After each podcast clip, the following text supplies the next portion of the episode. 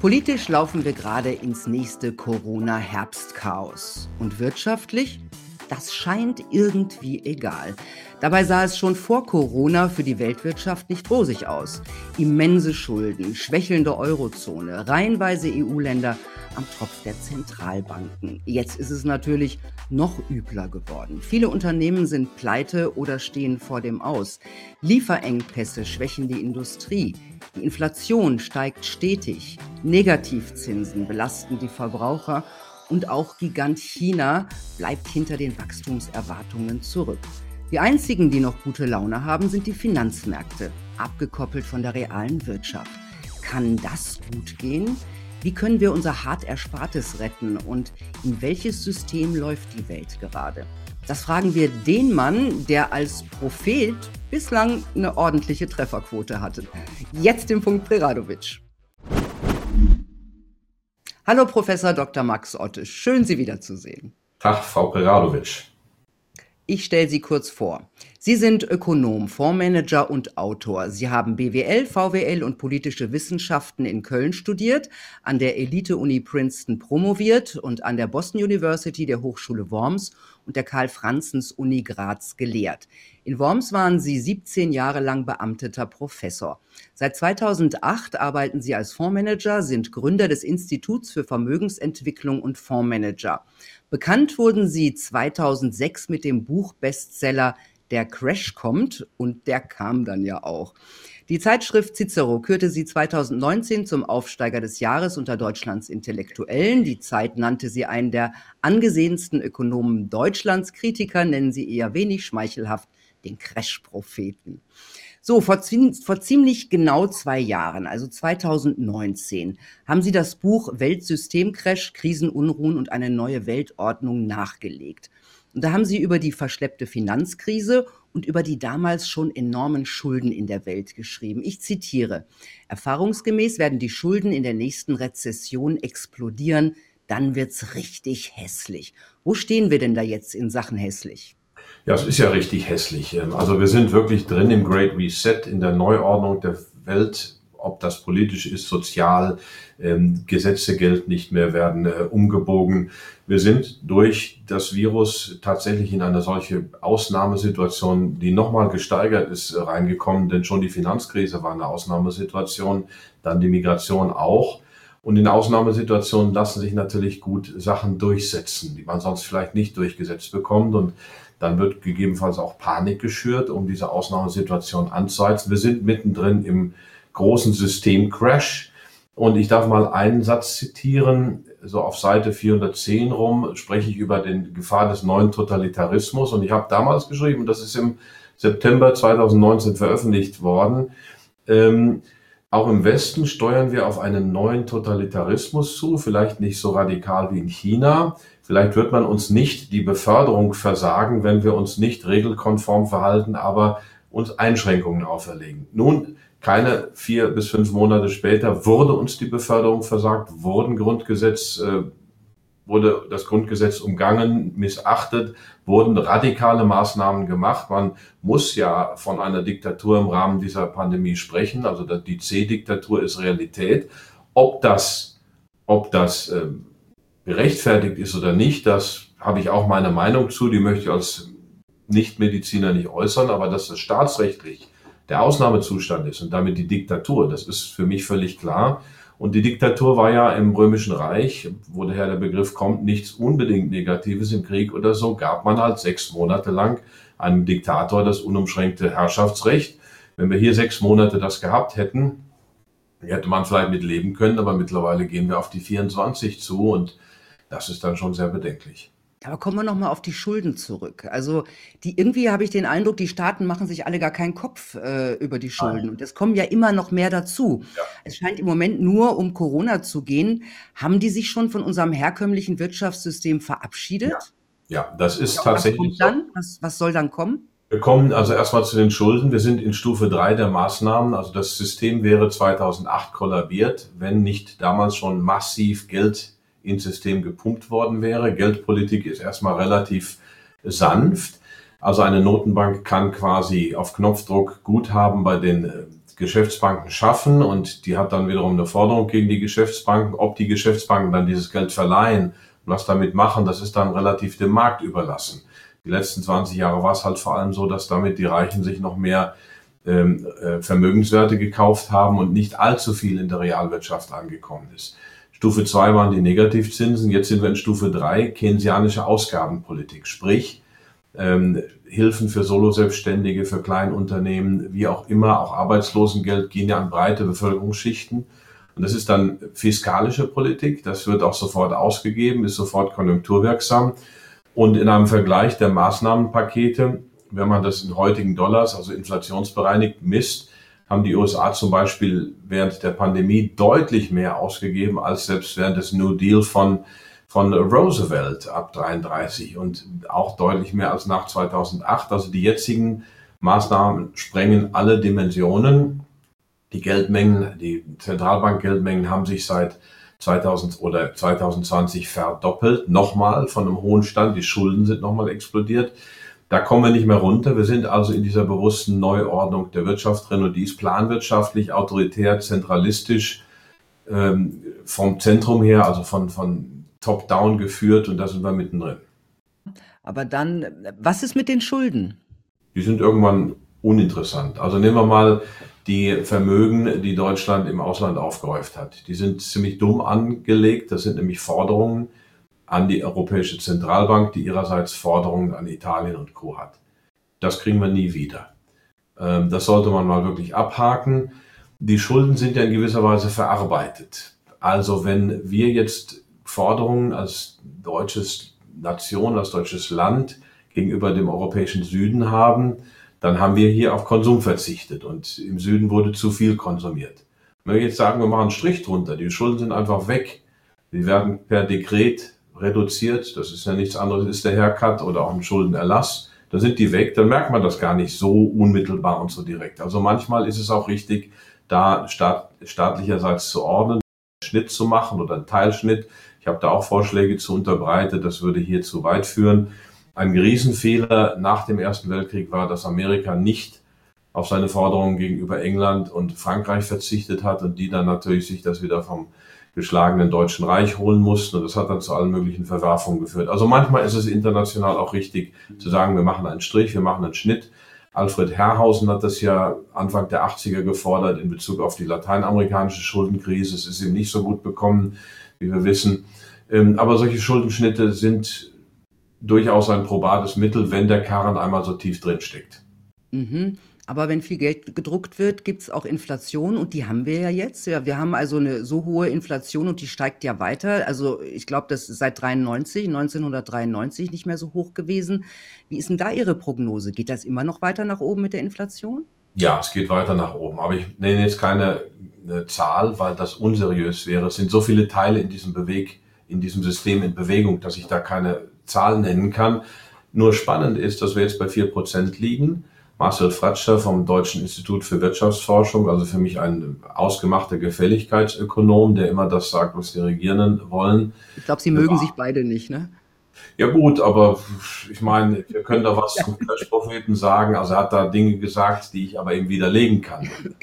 Können wir später noch über das Thema Crash-Prophet sprechen. nicht wichtig. Da ähm, wie auch immer, na, er mag auch den Daniel Stelter nicht, den anderen oder einen der wenigen unabhängigen Ökonomen, den hat er geblockt auf Twitter. Da sieht man mal, wie souverän diese Leute sind oder wie, äh, wie dünn da die Haut ist. Also Ma äh, Marcel Fratscher warnt vor Panikmache in Bezug auf Inflation, aber ich kann nur anmerken, dass wir jetzt genau bei diesen vier Prozent sind, die der Internationale Währungsfonds 2013 in einem Staff Paper gefordert hat. Dieses Paper, also diesen Auf, dieses Essay oder auch dieses Forschungsbericht, den können Sie auch im Netz runterladen. Inflation Percent, IMF, äh, 4% Inflation Goal. Das wurde gefordert, um der Situation Herr zu werden. Nun muss man wissen, dass wenn 4% angegeben ist über die Konstruktion der Warenkörbe und so weiter, die seit Mitte der 80er systematisch verändert wurden, wir vielleicht eher bei 6, 7% liegen. Und das sieht man ja auch, wenn man Lebensmittel, Spritpreise, Mieten und so weiter sieht. So, und bei 7% ist es eben so, dass sich die Kaufkraft, und das ist den wenigsten klar, alle 10 Jahre halbiert.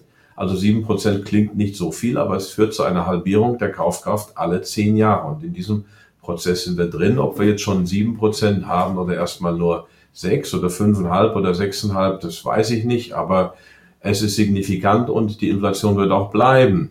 Denn wir haben eine Situation, in der nicht nur die Geldmengen ausgeweitet wurden und dann irgendwann ähm, ein sozusagen ein Nachfrageschock da war, sondern wir haben auch einen Angebotsschock, dass also Lieferketten unterbrochen sind, dass bestimmte Güter knapper werden. Der Sozialverband in Deutschland hat schon vor einigen Wochen geschrieben, Obst und Gemüse, frisches werden zum Luxusgut für die ärmeren Schichten. Also es sieht ziemlich äh, dramatisch aus. Das heißt, der normale Bürger, der soll die Zeche zahlen? Tut er ja schon, auf vielerlei Weise. Ich schreibe da in Weltsystemcrash drüber zwei Kapitel sogar über den Abstieg der Mittelschicht, der eigentlich seit in Deutschland seit mindestens 20 Jahren läuft, in den USA seit über 40 Jahren. Also in den USA fing das in den 70ern, Anfang der 80er an, so richtig. Und hier hat sich mit 20 Jahren Verspätung dann auch begonnen, dieser Trend. Aber es gab zum Beispiel 1996 einen Bestseller in Deutschland, der aber auch in viele Sprachen übersetzt wurde, die Globalisierungsfalle von Schumann und Martin. Martin wurde dann Mitglied des Europäischen Parlaments. Schumann ist immer noch beim Tagesspiegel, aber die waren früher beide beim Spiegel. Und diese Globalisierungsfalle, das ist also eher ein linksliberales, linkes Buch. Die Linken sagen da übrigens heutzutage wenig dazu zum Abstieg der Mittelschicht. Das sind Salonlinke oder Lifestyle-Linke, wie Sarah Wagenknecht das so schön sagt.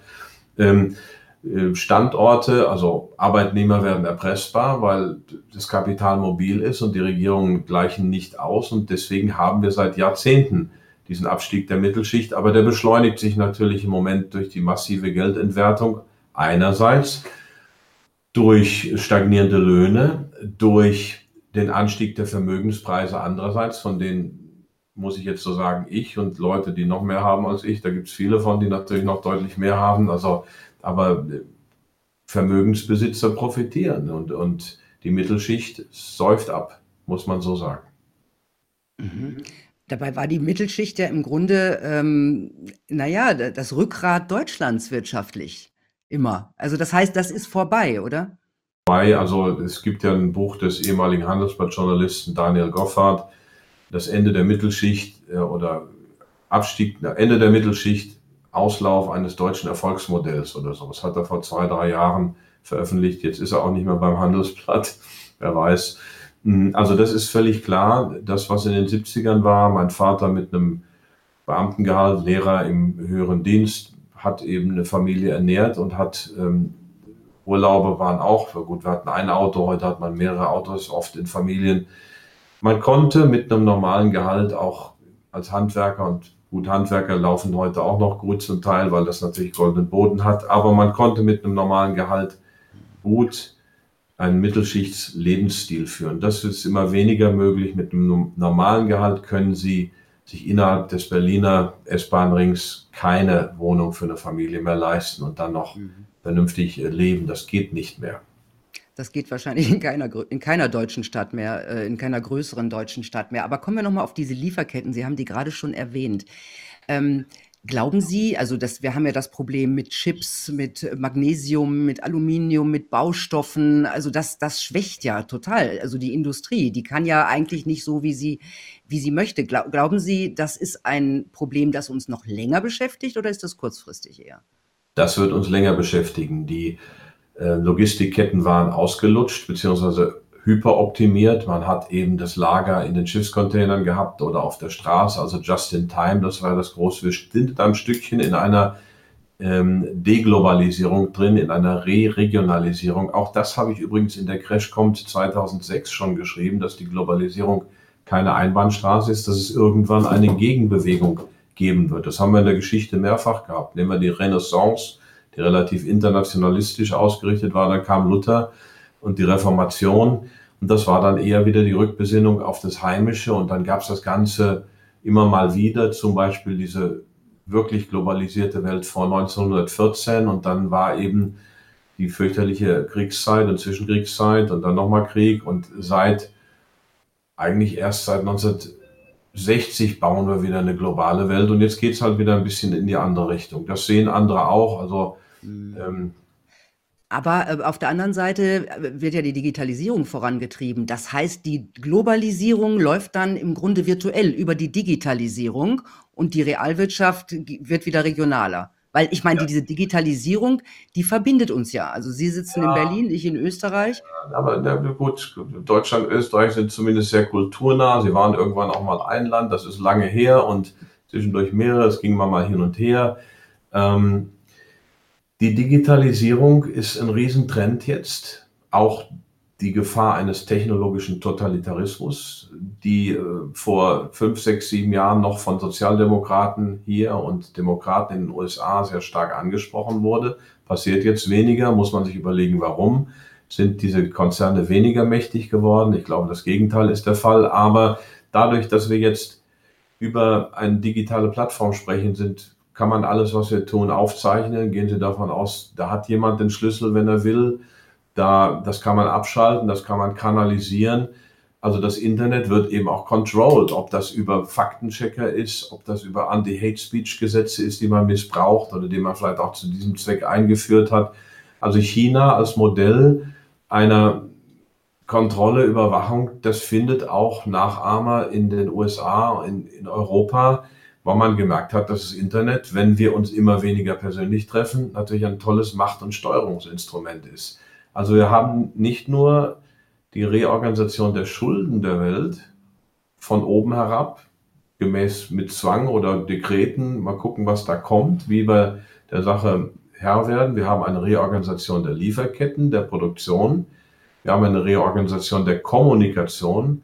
Wir sind im, man kann es entweder Weltsystemcrash nennen, man kann es auch Great Reset nennen. Also egal wie man es nennt, es passieren Dinge, in einer Geschwindigkeit, die man sich und auch ich mir vor sechs, sieben Jahren noch nicht hätte vorstellen können. Vor zwei Jahren habe ich das Buch veröffentlicht, da habe ich es mir vorgestellt, aber allerdings auch nicht alles mit der Geschwindigkeit, wie es jetzt passiert.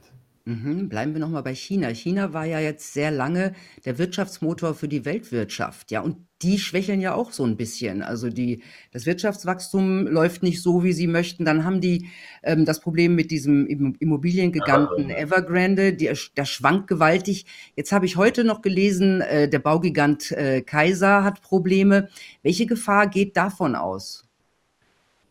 Geht es, aber grundsätzlich ist es ja so in unseren Medien, dass die Gefahren in China ganz hoch, hoch geschrieben werden und übertrieben werden. Richtung USA guckt keiner. Ähm, das kann man im Prinzip schon sehen, wenn man Polen oder äh, Weißrussland nimmt und dann gibt es Demonstrationen, dann wird natürlich die Freiheitshelden bejubelt hier im Westen und wenn es hier in Berlin Demonstrationen gibt, dann wird das runtergeschrieben, also das Querdenker und Spinner und äh, es hat schon ein unglaubliche faktenverzerrenden oder faktendeutenden propagandistischen Charakter angenommen. Natürlich gibt es in China Probleme. Die Schulden sind auch, China war also deutlich unterhalb des westlichen Schuldenniveaus lange. Jetzt in der Pandemie ist es auch deutlich gestiegen. Aber im Großen und Ganzen, Schulden kann man streichen. Da habe ich eben schon mal drüber gesprochen. Die chinesische Staatsführung verfolgt eine sehr langfristige, sehr kluge Strategie Sie hat, das darf man auch mal sagen, keine Kriege geführt die letzten Jahrzehnte. Der letzte war der chinesisch-vietnamesische. Sie verfolgt natürlich eine ökonomische Expansionsstrategie, das ein bisschen zu vergleichen mit dem Kaiserreich vor, vor 1914. Und wir sind auch gar nicht in so einer anderen Situation global. Also es gibt eine, eine beherrschende Weltmacht, das sind die USA, die natürlich das ungern abgeben möchten, weil von, mit von so einer Stellung auch da gibt es natürlich viele Privilegien, die damit verbunden sind. Man kann machen, was man will, man hat die Macht. Ähm, das war für England nicht viel anders um 1900 und jetzt kommt da so eine neue Macht und die ist anders. Und da gibt es natürlich autoritäre Auswüchse, aber ich habe jetzt äh, gestern, ich darf das auch, das ist jetzt nicht sehr ökonomisch oder heute Morgen noch im Auto Deutschlandfunk, das Holocaust-Museum in Washington wirft den Chinesen oder befürchtet schon fast, dass das bei, mit den Uiguren Richtung Völkermord geht. Das kann gut sein, will das nicht kleinreden. Aber die eine Million Tote, die aufgrund westlicher Interventionen im Vorderen Orient da in den letzten 20 Jahren, ähm, die es gegeben hat, die reden wir klein. Also man muss da ein bisschen aufpassen. Langer Bogen.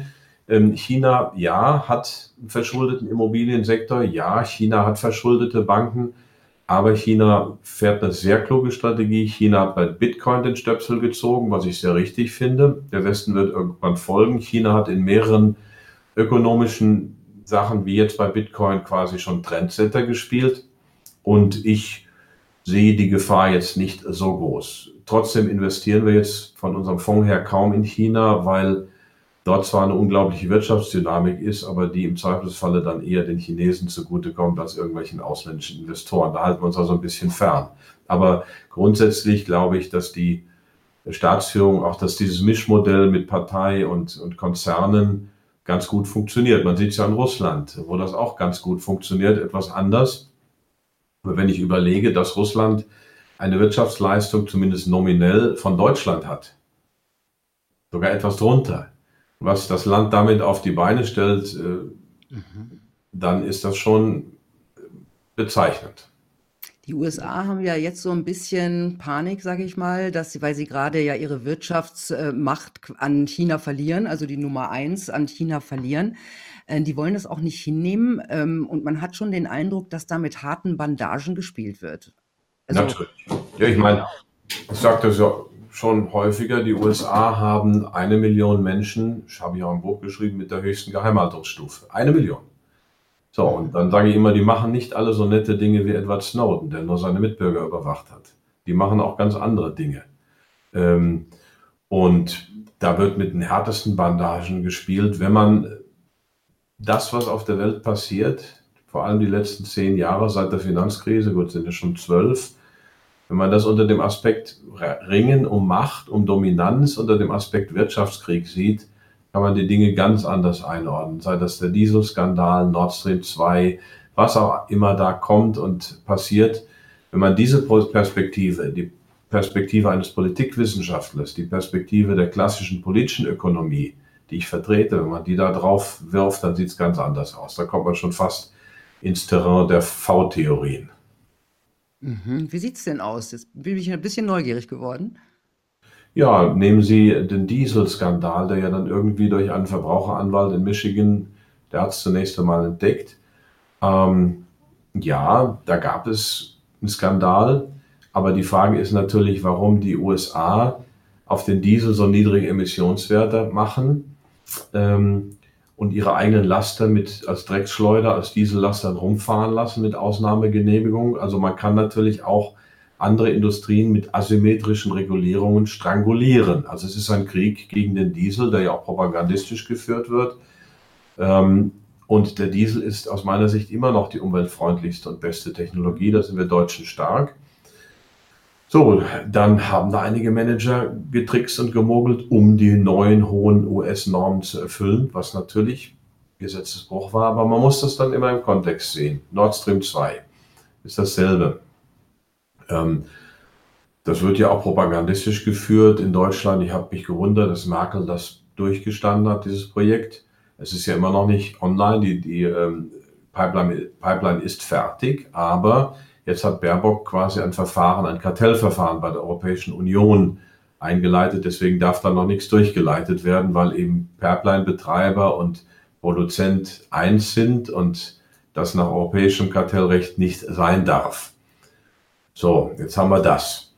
Ähm, mir ist es doch lieber, ich kriege mein Gas aus allen Richtungen und meine Energie also nur aus einer Richtung. Denn wenn wir uns von Russland abkoppeln, dann sind wir von saudischem und von kuwaitischem und vom Öl auf der Golfregion abhängig, auch von dem super teuren US-Fracking, äh, von dem US-Flüssiggas.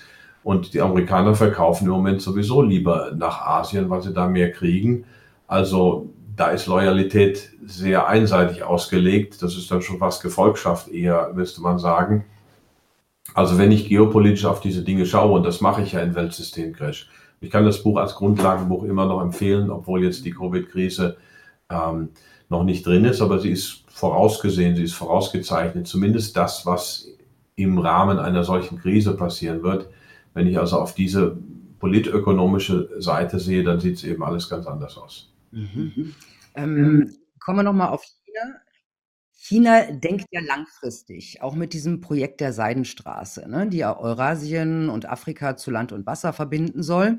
Und der Westen hat dem ja außer rummurren, nichts entgegenzusetzen. Ja. Und die Chinesen schließen ja auch fleißig Verträge mit den Verbündeten der USA, also mit Italien und der Schweiz. Die bauen jetzt in Duisburg den Hafen ganz groß aus. Ja.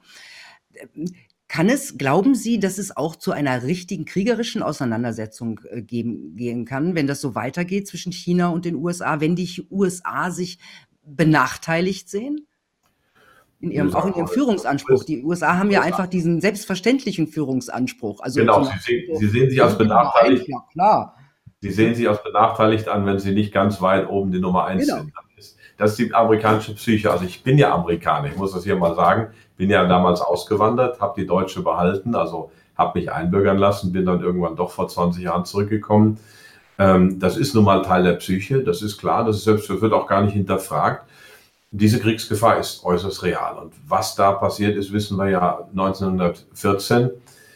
Ich zitiere mal den Graham Allison, nein, ich zitiere, er hat ein ganzes Buch darüber geschrieben. Also die ähm, Destined for War, zum Krieg verdammt, Fragezeichen, können Amerika und China der Falle des Thukydides entgehen.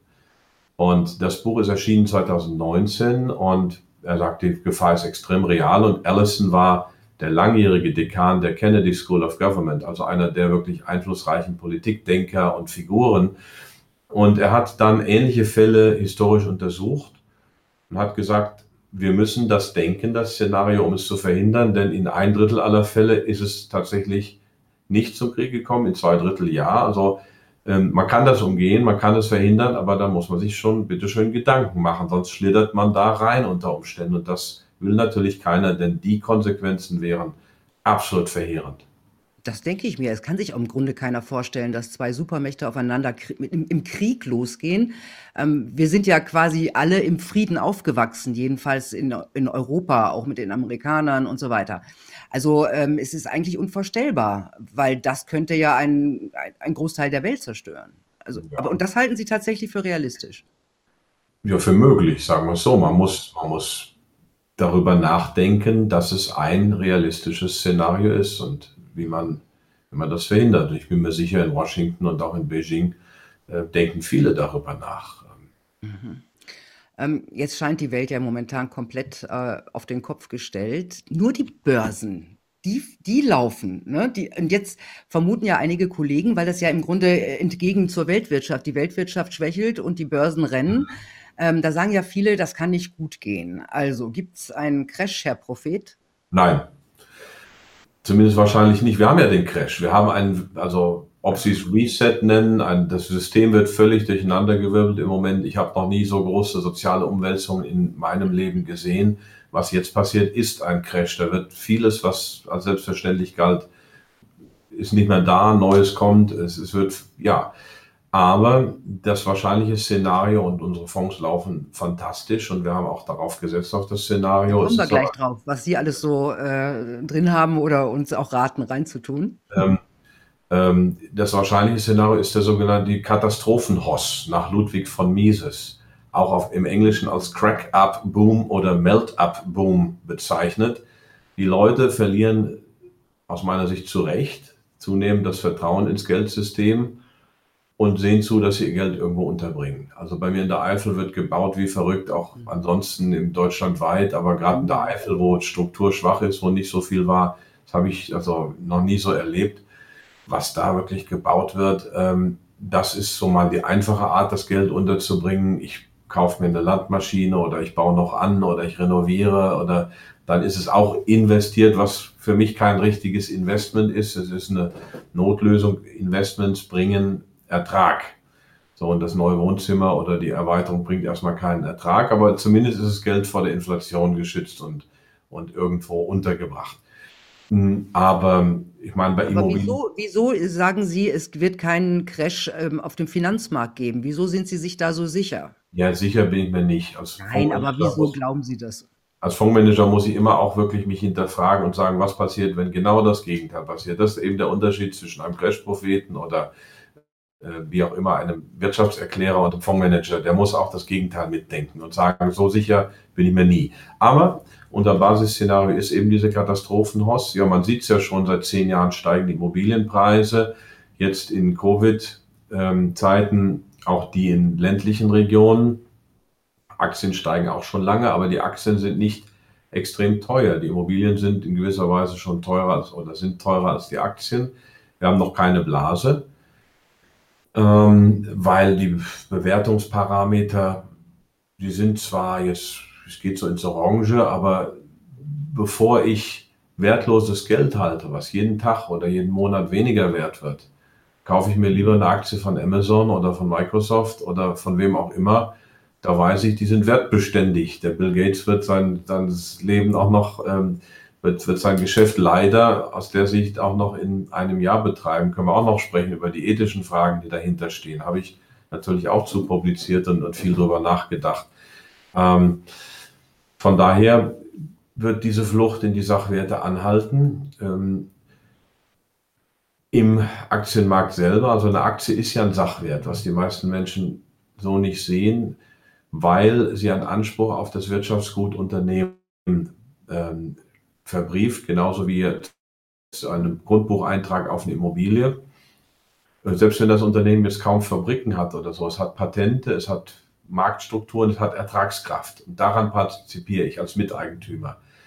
Bei Aktien muss ich ein bisschen aufpassen, weil viele alte Unternehmen ähm, keine sichere Zukunft mehr haben. BMW ist ein Top-Unternehmen, Top-Autos, aber ich weiß nicht, was in fünf Jahren ist. Während ich, wie gesagt, bei Microsoft relativ sicher sein kann, dass die uns in fünf Jahren auch noch erhalten sind. Also da muss ich aufpassen. Es wird viele Unternehmen geben, die verschwinden werden oder sich nicht so gut entwickeln werden und andere, die sich weiter gut entwickeln werden. Hatten Sie, eigentlich, hatten Sie eigentlich in Wirecard investiert? Wir waren drin, ja, haben das auch offen kommuniziert. Das war schon eine ziemliche Betrugsmasche. Aber das ist dann natürlich im Fonds auch. Die Performance hat trotzdem gestimmt. Das müssen dann halt die anderen äh, Titel rausreißen. Das haben sie auch gemacht. Aber ist, ist sowas wieder möglich? Weil das war ja ein großes Versagen auch von der BaFin. Niemand hat es kontrolliert. Ähm, die, ähm, die Wirtschaftsunternehmen, die eigentlich die Kontrolle ausüben, haben, sind ja gleichzeitig die, die dann das Geld von den Konzernen kassieren. Dieses System, in diesem System scheint ja einiges falsch, falsch zu laufen. Kann es nicht sein, dass solche Betrugsfälle wieder vorkommen im großen Stil? Weil das waren ja Milliarden, die die Anleger äh, da gelassen haben. Ja gut, das war ja schon ein großer Stil. Natürlich kann das immer mal wieder vorkommen. Es kam ja auch vor, ähm, um 2000 rum, da WorldCom und Enron, die beiden, das waren noch viel größere Betrugsfälle, beides. Die sind ja auch alle ins Gefängnis gekommen. Also wenn sich was überhitzt, dann kommt das vor. Ich habe bei Wirecard, und da muss man sehen, dass man sich wirklich immer hinterfragen muss, ich, die hat einen gewissen Sympathiebonus bei mir. Endlich mal ein Technologieunternehmen aus Deutschland, was es bis an die Spitze schafft. Hat die BaFin auch gedacht, ja. Ja, und ähm, dann hat die Financial Times noch schlecht drüber geschrieben. Habe ich gedacht, na, das äh, mal vielleicht Kontraindikator, aber wir haben es geprüft, die Zahlen sahen gut aus. Man hätte wahrscheinlich nach Dubai fliegen müssen, um zu sehen, dass da gar nichts los ist. Ähm, auch uns kommt sowas vor. Es gibt nicht die hundertprozentige Trefferquote. Sicherheit, selbst Warren Buffett hat die nicht. Aber dafür gibt es dann ein Portfolio mit vielen Titeln, nicht zu viele, dann leidet die Performance, aber so dass das Risiko ein bisschen gestreut ist. Sie haben gesagt, Sie setzen auf Tech-Aktien, also auf die großen äh, Tech-Aktien. Worauf setzen Sie noch in Ihrem Fonds? Auf was für Aktien, wenn wir bei Aktien bleiben? Ja, also alles, was von der Digitalisierung profitiert, ist ja schon mal gut. Und da vielleicht auch eher, also einmal die großen, die sind nach wie vor interessant. Ähm, weil die einfach eine unglaubliche Macht haben. Also ich bin ja, das ist ja, wir können Sie sagen, schizophren, aber ich, ich, ich äh, beklagen ja die Macht dieser Konzerne über unser tägliches Leben und gehe da auch als Aktivist, hänge ich mich rein. Aber ähm, wir müssen erstmal davon ausgehen, dass sie da bleiben. Und wenn die Gesetzgebung sich ändert, wenn also tatsächlich jetzt mal Amazon und Google und so weiter zerschlagen werden, ja gut, dann habe ich statt einer Aktie fünf im Portfolio, dann kann ich immer noch reagieren. Aber im Moment muss ich als Investor erstmal sagen, der Trend ist da, der ist nachhaltig die Riesenkurssteigerungen, die diese Titel hatten, sind nachhaltig, weil sie eben auch gewachsen sind, und zwar phänomenal gewachsen, aufgrund einer falschen Politik. Und dann ist es eine individuelle moralische Abwägung. Also ich fahre ja auch Auto, obwohl ich weiß, dass damit natürlich auch nicht, dass da auch eine Umweltbelastung entsteht. Man muss dann wirklich sagen, okay, das machst du, das nicht. Waffengeschäfte machen wir nicht. Ähm, Impfstoffhersteller haben wir im Moment auch nicht. Aber was, was habt ihr denn? Ja, gut. Tech ist ja schon mal eine Menge. Also wer, wer jetzt zwei, drei große Tech-Titel hat und die behält, schon mal sehr viel wert. Gute Sache. Dann haben wir auch Spezialtitel, also einen kleinen Tech-Titel. Das ist aber die Athos Software, die kommt man aber schwer rein oder raus, weil die ähm, sehr lange schon im Portfolio sind. Kleines inhabergeführtes Unternehmen für Personalplanungssoftware. Die haben wir jetzt seit elf Jahren, da sind wir 3000 Prozent im Plus. Das sind uns natürlich die liebsten Unternehmen, die wir äh, eigentlich immer weiterhalten. Wir haben mit Bechtler ein deutsches IT-Systemhaus. Wir haben Sixt, ähm, also inhabergeführte Unternehmen. Wir wollen langfristig profitieren. Natürlich ist im Moment auch der Energiesektor interessant. Da hätten wir Total und die Gazprom. Haben Sie Elektromobilität? Nein, es, wir machen keine Modethemen. Nein, das ist alles, die sind dann gehypt, sondern wir gehen erst rein, wenn der Hype vorbei ist und wenn sich das ein bisschen ähm, gesettelt hat. Weil mit diesem Hype werden schnell Kundengelder abkassiert. Die meisten ähm, Investoren oder die meisten Geldanleger differenzieren ja auch nicht, unterscheiden nicht zwischen Neuemissionen und äh, Aktienkauf am Gebrauchtmarkt. Wir kaufen eigentlich nur gebraucht, weil Neuemissionen, also neue Geschäftsmodelle, die dann an die Börse gebracht werden, ja zu einem Zeitpunkt an die Börse gebracht werden, wo ein gewisser Hype da ist, wo es für den Verkäufer günstig ist, an die Börse zu gehen und für den Käufer eher schwierig. Also die meist oder viele, wenn dann wieder mal die Börsen so richtig hochschlagen, dann kaufen sie Neuemissionen. Das ist genau falsch. Ich muss auf Bewährtes setzen, aber auf Bewährtes, von dem ich glaube, dass es auch eine Zukunft hat. Mhm. Ähm, okay, also, also, das sind inhabergeführte Unternehmen, vorwiegend Tech-Aktien ähm, bewährtes, also das eine Zukunft hat. Das ist jetzt ähm, der Aktienmarkt, das ist das, wo, worauf Sie bauen und Sie haben, glaube ich, eine ganz gute Performance, oder? Ja, kann man sagen, dieses Jahr haben wir so 16, 17 Prozent gemacht, sind wir sehr zufrieden. Mit. Okay, das ist eine ziemlich gute. Ähm, aber was, wo, wo kann ich meine Kröten sonst noch hin tun? Macht es Sinn, sie nur in Aktien zu ähm, investieren? Also wir mal, ich habe ein paar Kröten, die ich für meine Altersversorgung brauche. Und so geht es ja vielen Leuten. Ja. Was mache ich jetzt? Ja, die meisten Deutschen haben halt eine Immobilie, das ist mal das Erste. Das ist auch nicht immer das Richtige. Also wenn ich relativ jung bin und mir mein Eigenheim im Grünen baue, ist das ein gigantischer Kapitalvernichter zum Beispiel, müsste man jetzt ausführen. Aber eine Immobilie haben ja die meisten. Also dann haben sie vielleicht irgendwann was übrig, ein bisschen. Das erste ist ja mal die Immobilie. Das ist nicht unbedingt das Beste, aber es ist auch ein Sachwert, mit dem man allerdings immobil und erpressbar ist. Hm, wenn ich jetzt tatsächlich was übrig habe, dann würde ich zwei, drei Aktienfonds nehmen, gute, auch von Inhaber geführten Fondsgesellschaften. Da, da gibt es nämlich dann die, da halten auch die Manager länger. Also in der Finanzbranche drehen diese Manager alle vier Jahre äh, im Schnitt. Gibt es ganz einfache Gesetzmäßigkeiten. Also wenn sie schlecht sind, werden sie abgelöst und wenn sie gut sind, werden sie abgeworben. So, bei inhabergeführten Aktien, äh, Aktienfondsgesellschaften oder Fondsgesellschaften ist das eben nicht so. Wir stehen für unseren unsere Performance auch langfristig und müssen da auch uns zur Verantwortung oder werden auch zur Verantwortung gezogen oder müssen uns verantworten. Da gibt es eben, wir machen das, aber es gibt auch einige andere. Also Aktien sind schon die Basis oder Mischfonds eben. Und dann ein bisschen was, nicht zu viel, auch tatsächlich Edelmetalle kaufen. Die ist ein, das ist einfach die Sicherheit, die physische Sicherheit. Man kann darauf zugreifen. Also Goldbarren. Goldbarren, Goldmünzen, Silberbarren, Silbermünzen, tatsächlich. Ob das dann im Safe zu Hause ist oder im Garten irgendwo vergraben oder bei der Bank, das muss dann jeder selber entscheiden. Aber 10% können ruhig in Edelmetallen sein von diesem freien Vermögen. Ja, weil es, ich meine, es bringt in dem Moment auch keine Rendite, aber es ist eine gute Versicherung. Und sonst noch was? Eigentlich nicht. Also es gibt nur drei Sachwerte. Das sind Immobilien, das sind Aktien, das sind Edelmetalle oder Rohstoffe. Aber Rohstoffe kriegen Sie nur als Zertifikat. Da würde ich die Hand von lassen. Also wenn, würde ich reine Zutaten nehmen, also wirklich reine Aktien oder Mischfonds ähm, und Edelmetalle und eben nicht so Zertifikate. Ab wie viel Geld ähm, macht es Sinn, in Fonds zu gehen?